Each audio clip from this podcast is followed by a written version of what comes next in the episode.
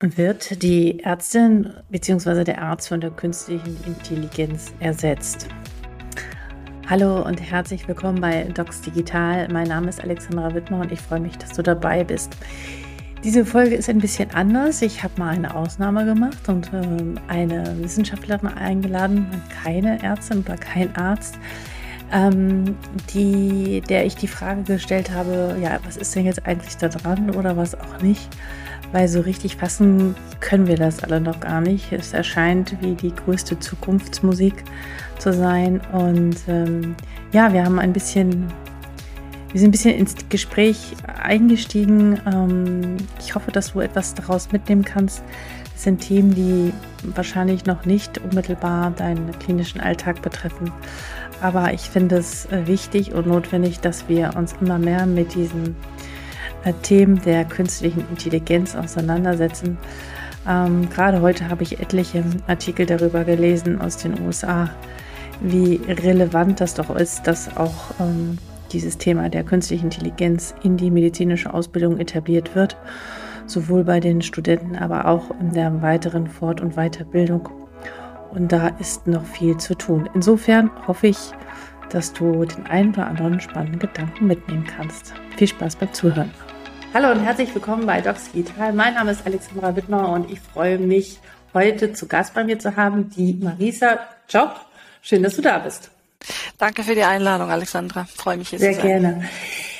Marisa, stellst du dich einmal selbst vor? Das haben wir vorab besprochen. Ähm, du machst so viele spannende, tolle Sachen äh, und äh, ich glaube, ich überlasse mal in diesem Fall dir das Wort, woran du forschst und was du tust genau.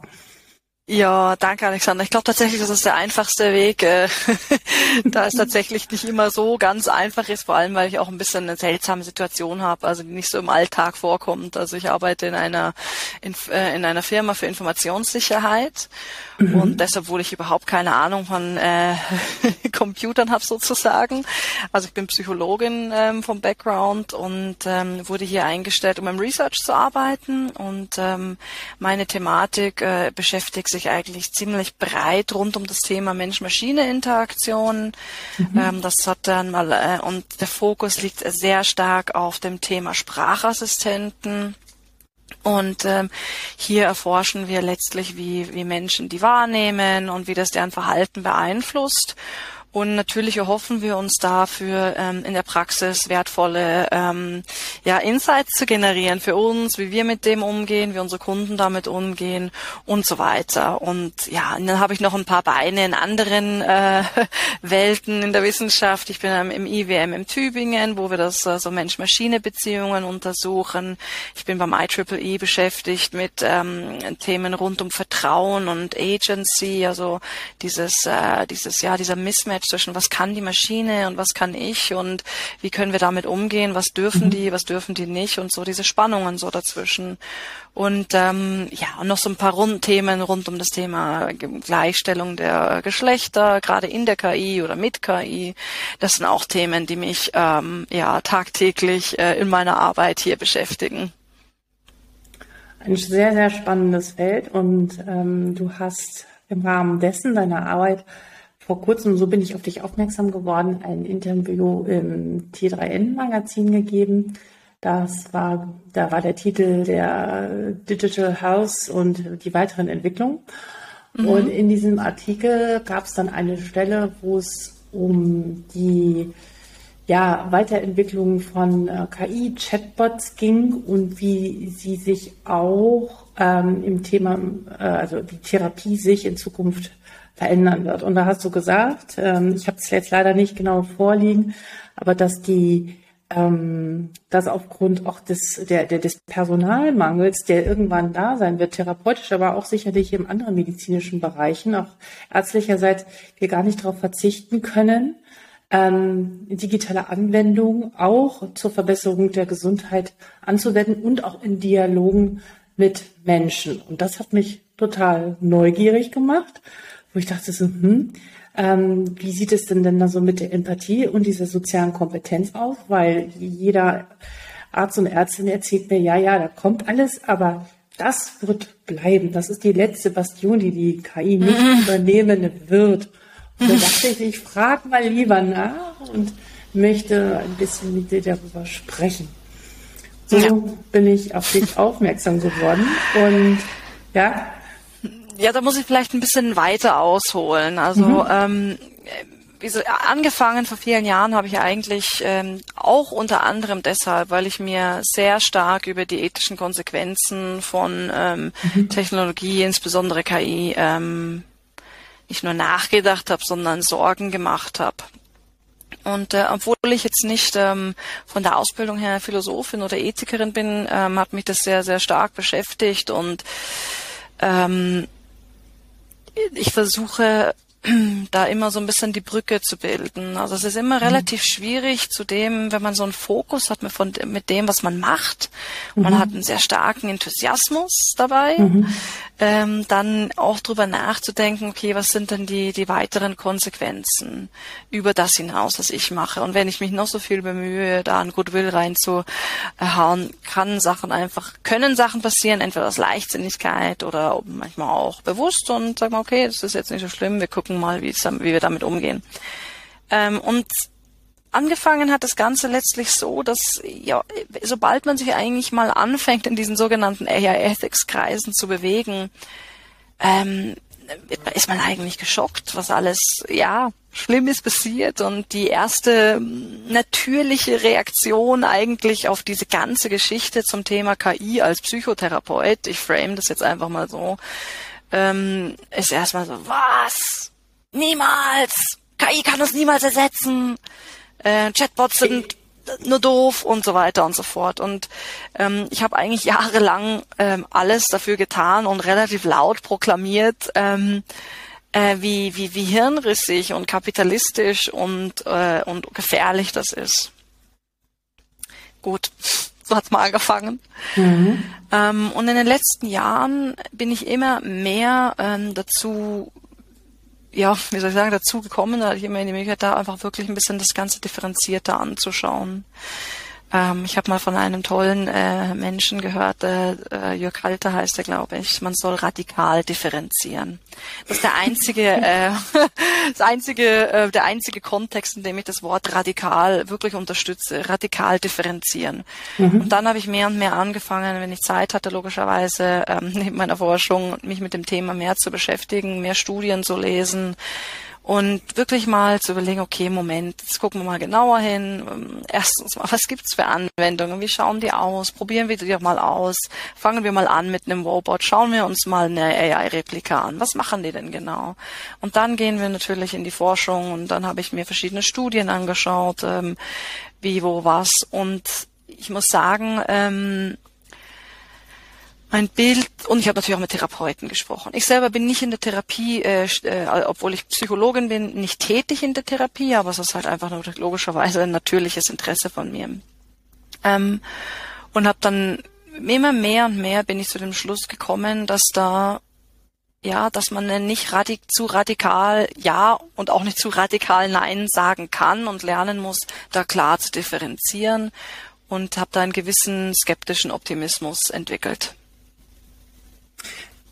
Ja, kannst du das mal, also wir, wir haben jetzt von den Therapeuten gesprochen, der, wir reden ja auch hier auch über ja, über Ärztinnen und Ärzte und ich glaube, das ist, macht gar nicht so einen Unterschied, weil ob man jetzt so ein therapeutisches Gespräch führt, auch jedes Arzt-Patientengespräch ist ein, meiner Meinung nach ein therapeutisches Gespräch, weil die Macht der Sprache ist sehr groß und mhm. Heilung geschieht meiner Meinung und meiner Erfahrung nach sehr viel über Sprache. Ähm, Kannst du das noch mal ein bisschen weiter ausdifferenzieren, was deine Erkenntnis ist? Also ich habe nämlich in der Vergangenheit erlebt, dass oder ich habe selbst ähm, eine digitale Gesundheitsanwendung entwickelt, wo ich äh, also noch nicht auf Grundlage einer KI, aber dem, dem Rechner beigebracht habe, in bestimmten Situationen bestimmt auf den Patienten zu reagieren. Entweder sehr fürsorglich, sehr fordernd, sehr validierend in unterschiedlicher Art und Weise, wo ich nicht der Meinung bin, wenn viele immer sagen, nein, nein, ähm, die, der, der Rechner kann keine oder die AI kann keine Empathie oder keine Einfühlungsvermögen ähm, transportieren.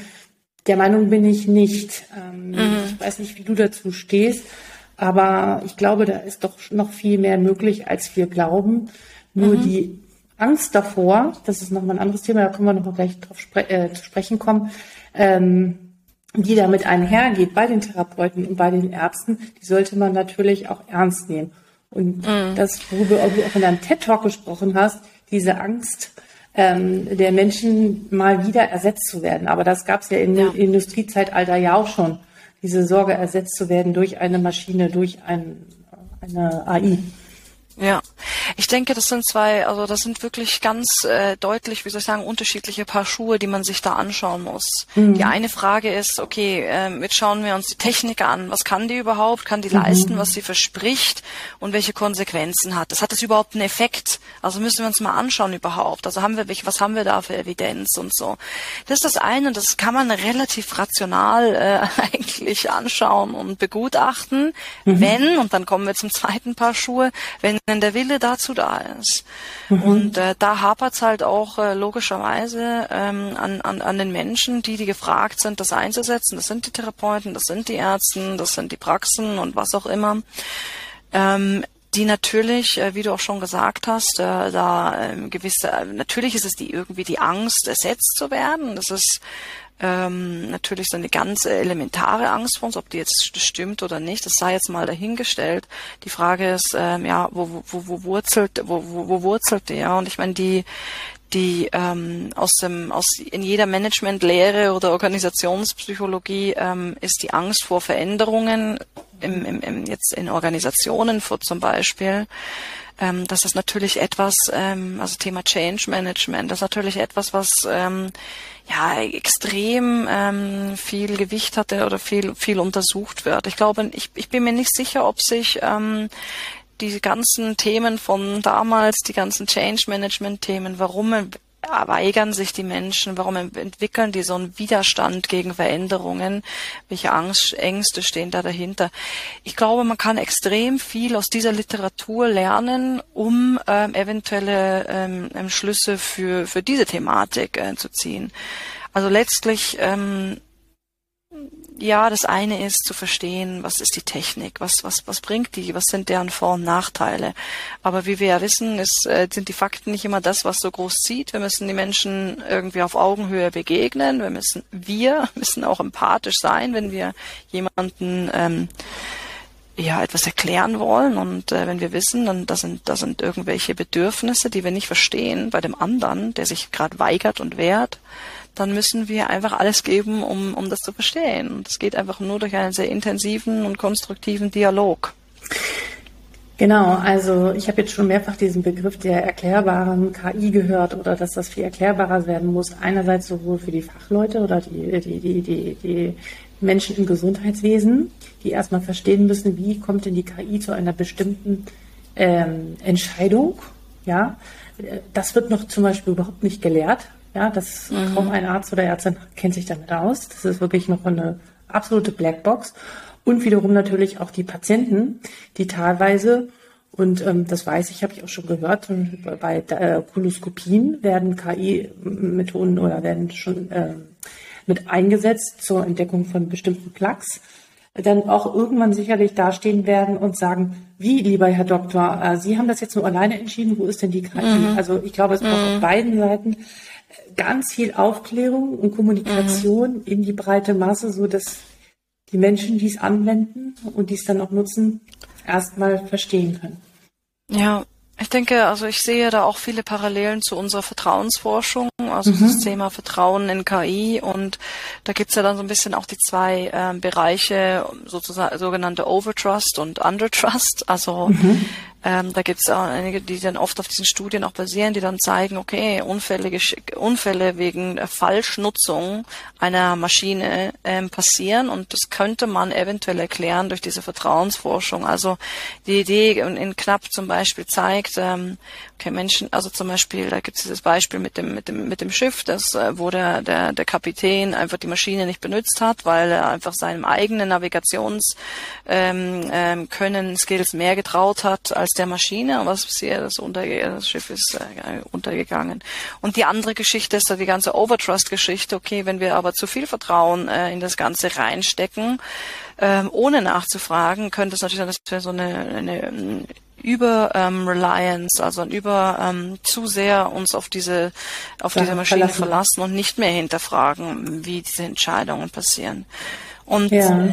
Die Idee oder wie soll ich sagen, da mehr so auf dieser auf dieser normativen Ebene oder auf der wie soll, oder praktischen Ebene vielleicht eher ist dann zu überlegen, okay, ähm, dieses äh, das Konzept des kalibrierten Vertrauens ähm, anzuwenden, sozusagen. Also kannst du das mal ähm, erläutern, was du damit meinst, genau? Ja, dieses kalibrierte Vertrauen ist eben so die Misch, also ein, ein Vertrauen, das angepasst ist und eben also kalibriert an die Performance von einem System kann es natürlich so noch ein bisschen ausweitern. Da sind dann die Themen drin, wie Reliabilität, also wie, mhm. wie, ähm, wie zuverlässig ist es. Da könnten auch so Themen drin sein, ähm, wie, ja, wie, ähm, wie, durch, wie erklärbar ist es und solche Geschichten.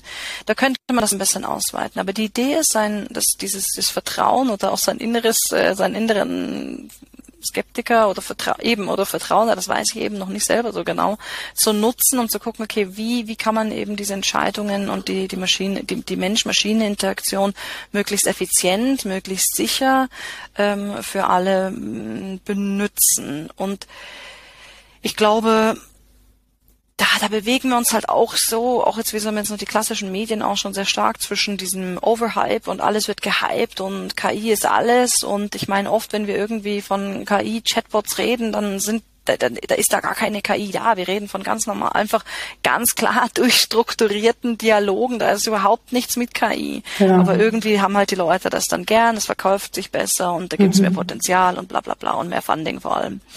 Und es ist aber genauso schlecht, wenn man ähm, zu skeptisch ist. Das ist in manchen äh, Situationen gut. Also jetzt, ich bin natürlich hier in der Cyber Cybersicherheit. Da ist natürlich der äh, Zero Trust Approach äh, the only way to go, weil wir wollen, mhm. dass Systeme möglichst sicher sind.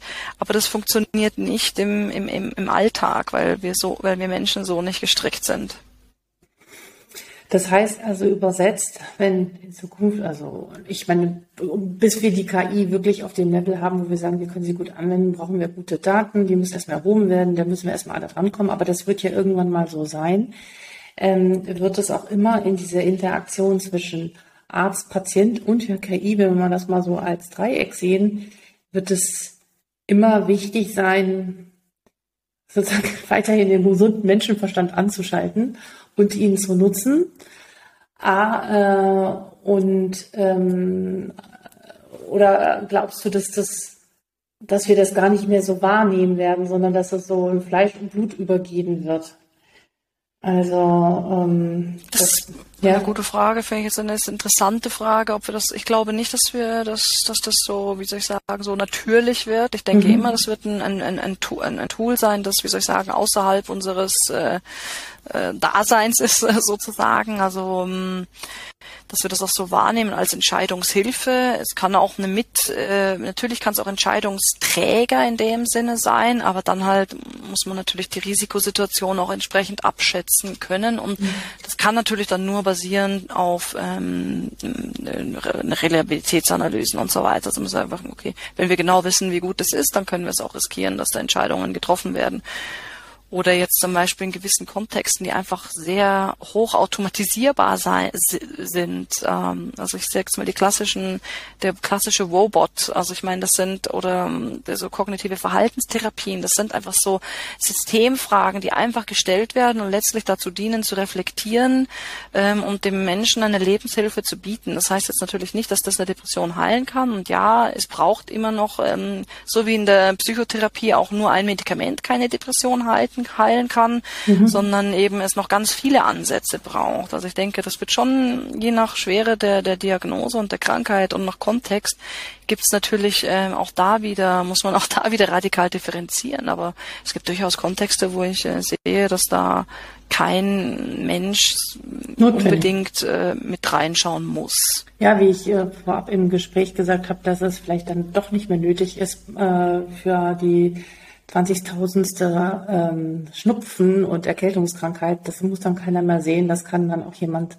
das kann dann auch so ein ähm, auch anders übernommen werden. Das glaube ich schon und wahrscheinlich muss man differenzieren je nach Schweregrad natürlich wie immer ob wie äh, wie krank diese Person ist, ja. Ja, und ich meine, letztlich kann man sich auch überlegen, wie also wie will man sich positionieren und ich meine, was will denn was will denn der Patient? Vielleicht ähm, will also was, wenn der wenn der wenn der persönliche Kontakt zwischen Arzt und Patient einfach das Nonplusultra ist und das, was letztlich darüber entscheidet, ob ich zu dem Arzt oder zu dem Arzt gehe, dann ist das vielleicht wieder relevant, dass ich als Arzt das wirklich mache, weil ich möchte meine Praxis am Leben erhalten oder je nachdem. Ich meine, vielleicht ist es am Dorf hier mit zehn Einwohnern halt anders als in, in, in, in Zürich, wo mir alle fünf Minuten jemand anders die Praxis einrennt und ich einfach so überfordert bin, dass ich für die wichtigen Sachen, nämlich Beyond Schnupfen, äh, dann plötzlich keine Zeit mehr habe. Also ich denke, auch hier äh, muss man halt auch wieder klar differenzieren und es ist eigentlich auch eine Chance, dass man nach den Bedürfnissen seiner Praxis, seines Krankenhauses, je nachdem, welche Ressourcen man hat und so weiter, als Psychologin, als Psychotherapeutin,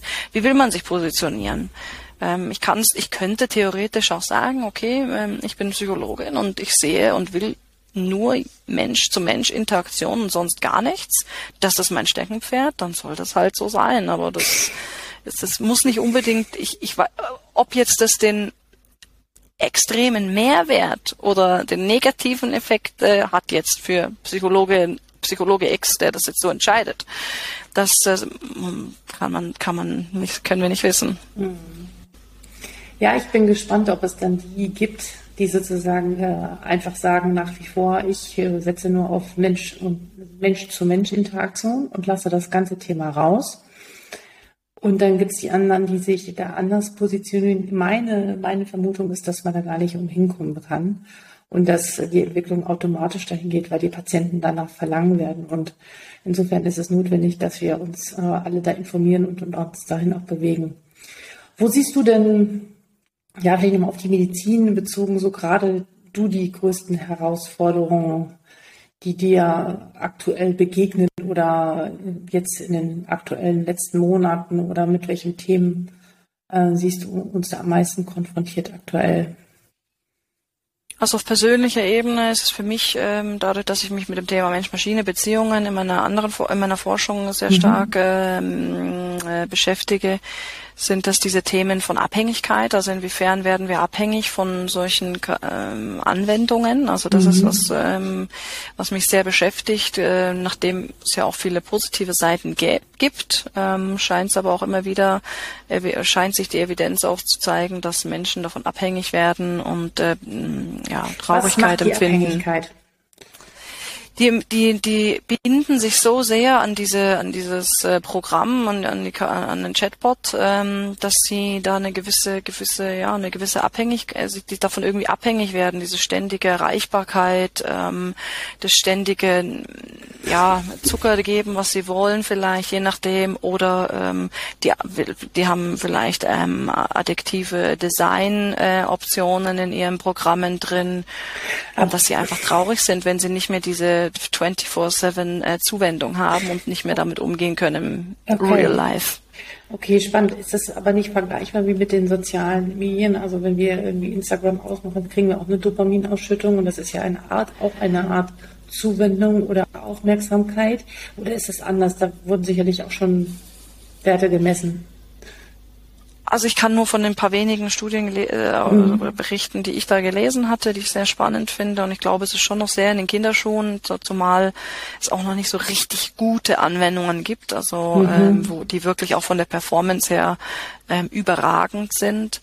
Ähm, ich denke, dass ähm, die Personalisierung beim bei dem ich sage jetzt einfach mal äh, plakativ, der beim KI-Therapeuten hat schon nochmal einen anderen Effekt, weil die Leute, die sowas aussuchen, haben schon einen gewissen Need ähm, mhm. for Connection oder irgendein anderes Defizit.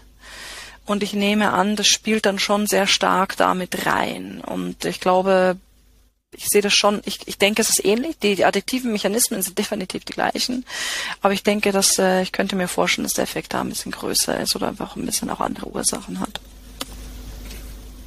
Ja, sehr spannend. Also was mir jetzt gerade in den Kopf kommt, das klingt gleich komisch, aber ähm, wenn ich habe schon ein paar Mal äh, ganz banal Alexa morgens mal gefragt, wie wird denn das Wetter? Und dann hat sie mir gesagt, ja, das Wetter wird gut, und ich wünsche dir einen schönen Tag. Und das fühlt sich schön an, obwohl ich ja eigentlich weiß, das ist Quatsch. Ja, das ja. ist total verrückt. Ja, und wo ich denke so, hä, wieso fühle ich denn das? Schön, gell? Ja, und wie, wie Worte und ich, also ich, ich, ich, ich habe eine hypnotherapeutische Ausbildung und da lernt man sehr viel über Sprache und was Worte bewirken, überhaupt über hypnotherapeutische Sprachmuster. Und die Sprache an sich, überhaupt die beheilende Sprache, wird maximal unterschätzt. Und das können, das können digitale Anwendungen genauso übernehmen. Ja, ja also da würde ich dir jetzt auch spontan aus sehr, sehr zustimmen, mehr aus persönlicher Perspektive, nicht aus wissenschaftlicher mhm. Perspektive, da kann ich einfach nicht versprechen aber ähm, zumindest nicht, was also eben die, die therapeutische oder die Wohlfühlwirkung da hat. Ähm, aber ich kann ich mir durchaus vorstellen. Ich denke, dass die ähm, ja. die Macht der Sprache ähm, da wahrscheinlich doch einen sehr großen Effekt haben könnte, ja. auch jetzt in Zukunft, wenn man jetzt, im Moment sind ja die meisten Chatbots textbasiert, weil einfach die ganze Spracherkennung und ähm, ähm das ganze Processing noch nicht so gut ist, dass es wirklich funktioniert auf der Ebene. Ähm, äh, korrigiere mich, falls ich da falsch liege.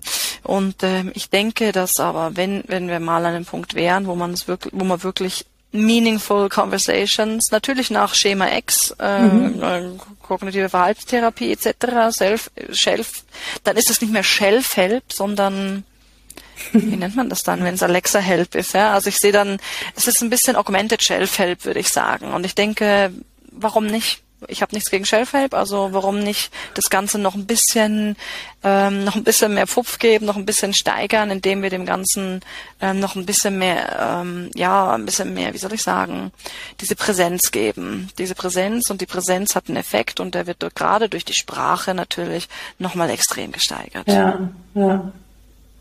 Sehr spannend. Sehr spannend.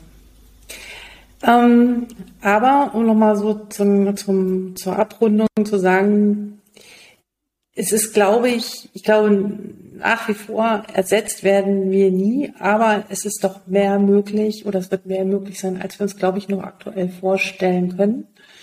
Ähm, und wir werden uns daran adaptieren, früher oder später. Ähm, Gibt es noch etwas, was du, was dir noch einfällt oder im Kopf ist, was du noch den Hörern und Hörern oder Zuschauerinnen und Zuschauern gerne mitgeben möchtest, was diese Thematik angeht, besonders Menschen, die sich noch gar nicht so damit beschäftigt haben und eher noch ja, skeptisch oder fragend vor mhm. diesen Themen stehen.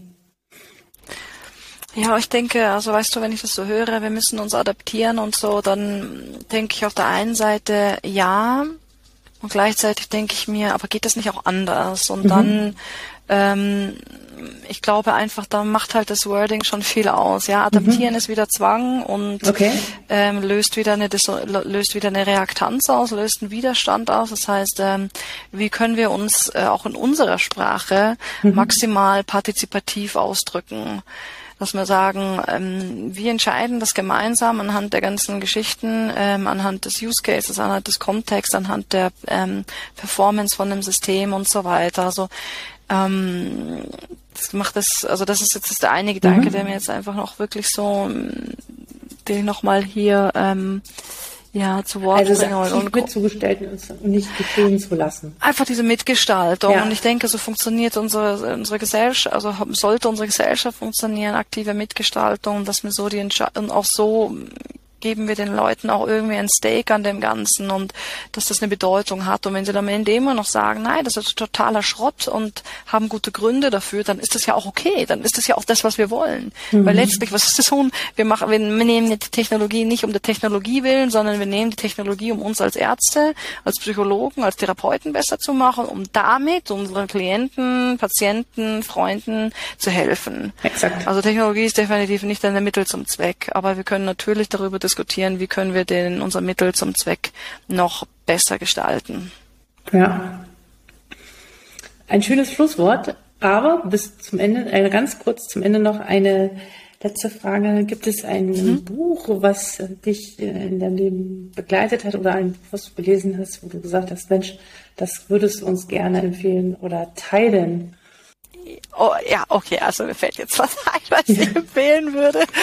Ähm, und ich weiß, aber das spielt jetzt also das ähm, das Buch von Reeves und äh, von Reeves und Nass, ähm, also wie wir ähm, Maschinen als soziale Akteure wahrnehmen. Also das ist ein äh, mindless Machine, also mind, mind Machines und das ist einfach äh, das natürlich, was meine meine Forschung natürlich auch trägt und also das ganze ah. CASA-Paradigma, ähm, Computers as Social Actors. Und das Buch dazu ist einfach auch für jeden ähm, anderen einfach ja genial, um wirklich dieses Geschicht, dieses Phänomen, ähm, was passiert, wenn wir mit Computer sprechen und so weiter. Aber nicht einmal das braucht's, damit wir sie anthropomorphisieren. Also super. Das ist jetzt, glaube ich, das Buch, was ich gerne mit auf den Weg gehen würde. Vielen, vielen Dank. Ich werde es verlinken. Vielen Dank, Marita, dass du da warst und uns ein bisschen Einblick in deine Gedankenwelt und in dein ja, sehr gerne. und deiner, Danke für die Einladung. beruflichen Entwicklung äh, gegeben hast. Ich bin gespannt, wie sich in den nächsten Jahren entwickeln wird, aber es wird ich auch, ja. sehr, sehr, ja, lass uns das alle mitgestalten. Sehr aufregend wird. Alles Gute für dich. Mach's gut. Tschüss, Tschüss, danke. Ja, vielen Dank für deine Zeit. Was denkst du jetzt? Ist es möglich, dass man ersetzt wird oder nicht? Eine große Frage, ähm, auf die es irgendwie, glaube ich, noch keine richtige Antwort geben kann zu diesem Zeitpunkt. Aber was ich im Rahmen dessen empfehlen möchte, ist ein Buch, was ich zurzeit lese. Und zwar heißt das äh, KI 2041. Ähm, es hat mehrere Preise gewonnen und ist vom Kai Fu Li und Xiuwan Shen ich höre das als Hörbuch. Ähm, das ist ein Buch, wo sozusagen ein Wissenschaftler mit einem Science-Fiction-Autor gemeinsam erklären, wie die Zukunft mit der KI aussehen kann. Ich bin jetzt so beim ersten Drittel. Es ist als Hörbuch wahnsinnig spannend, toll anzuhören. Und wie gesagt, ausgezeichnet mit dem Deutschen Wirtschaftsbuchpreis 2022. Ich kann es dir sehr, sehr empfehlen. Ähm, besonders die Hörversion, es packt einen komplett und äh, ja, wichtig ist, glaube ich, dass wir uns anfangen, mit diesen Themen immer mehr auseinanderzusetzen. Und das ist zusätzlich zu diesem Podcast eine weitere gute Möglichkeit. Ich wünsche dir alles Gute, wo immer auch du bist. Wenn du Fragen hast, schreib mir gerne oder wenn du etwas anmerken möchtest unter info@docsdigital.de. Ich freue mich über deine Nachricht und werde dir garantiert antworten. Alles Gute bis dahin, Alexandra.